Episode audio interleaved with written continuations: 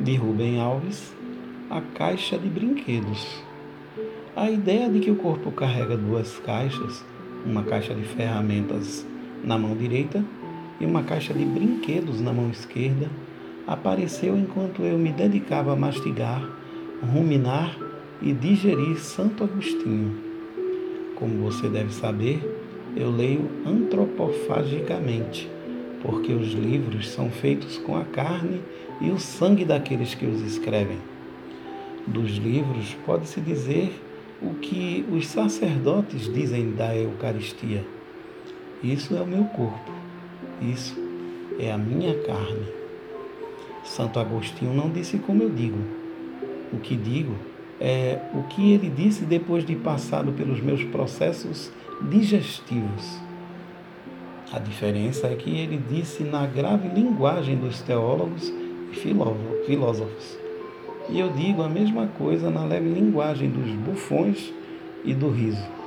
Pois Santo Agostinho, resumindo o seu pensamento, disse que todas as coisas que existem se dividem em duas ordens distintas. A ordem do UTI, ele escrevia em latim, e a ordem do fruir. Uti significa o que é útil, utilizável, utensílio. Usar uma coisa é utilizá-la para obter uma outra coisa. Fruir significa fruir, usufruir, desfrutar, amar uma coisa por causa dela mesma. A ordem do uti é o lugar do poder. Todos os utensílios, ferramentas são inventados para aumentar o poder do corpo. A ordem do frui é a ordem do amor, coisas que não são utilizadas, que não são ferramentas, que não servem para nada. Elas não são úteis, são inúteis, porque não são para serem usadas, mas para serem gozadas. Aí você me pergunta: quem seria tolo de gastar tempo com coisas que não servem para nada? Aquilo que não tem utilidade é jogado no lixo. Lâmpada queimada, tubo de pasta dental vazio, caneta sem tinta.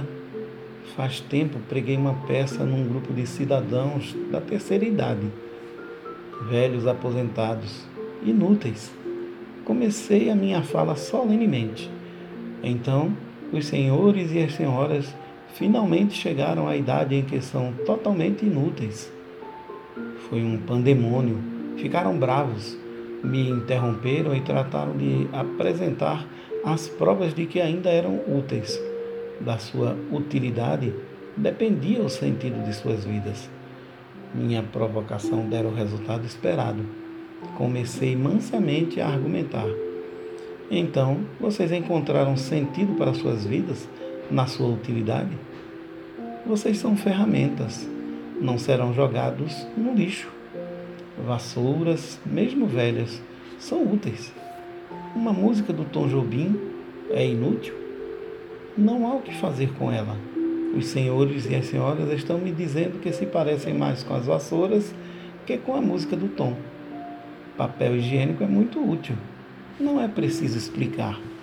Mas um poema de Cecília Meireles é inútil. Não é ferramenta. Não há o que fazer com ele os senhores e as senhoras estão me dizendo que preferem a companhia do papel higiênico a do poema de, da Cecília? E assim fui acrescentando exemplos. De repente, os seus rostos se modificaram e compreenderam. A vida não se justifica pela utilidade, mas pelo prazer e pela alegria. Moradores da ordem da fruição. Por isso, Oswald de Andrade no manifesto antropofágico, repetiu várias vezes: a alegria é a prova dos nove. A alegria é a prova dos noves. E foi precisamente isso que disse Santo Agostinho. As coisas da caixa de ferramentas do poder são meios de vida necessários para a sobrevivência. Saúde é uma das coisas que moram na caixa de ferramentas. Saúde é poder. Mas há muitas pessoas que gozam de perfeita saúde física e, a despeito disso, se matam de tédio. As ferramentas não nos dão razões para viver. são chaves para a caixa dos brinquedos. Santo Agostinho não usou a palavra brinquedo. Sou eu quem a usa porque não encontro outra mais apropriada. Armar quebra-cabeças, empinar pipa, rodar peão, jogar xadrez ou biboquê, jogar sinuca, dançar, ler um conto, ver caleidoscópio. Tudo isso não leva a nada. Essas coisas não existem para levar a coisa alguma. Quem está brincando já chegou. Comparem a intensidade das crianças ao brincar com seu sofrimento ao fazer fichas de leitura. Afinal de contas, para que servem as fichas de leitura? São úteis? Dão prazer? Livros podem ser brinquedos? O inglês e o alemão têm uma felicidade que não temos. Tem uma única palavra para se referir ao brinquedo e à arte. No inglês, play, no alemão, spielen. Arte e brinquedo são a mesma coisa, atividades inúteis que dão prazer e alegria. Poesia, música, pintura, escultura, dança, teatro, culinária são brincadeiras que inventamos para que o corpo encontre a felicidade, ainda que em breves momentos de distração, como diria Guimarães Rosa.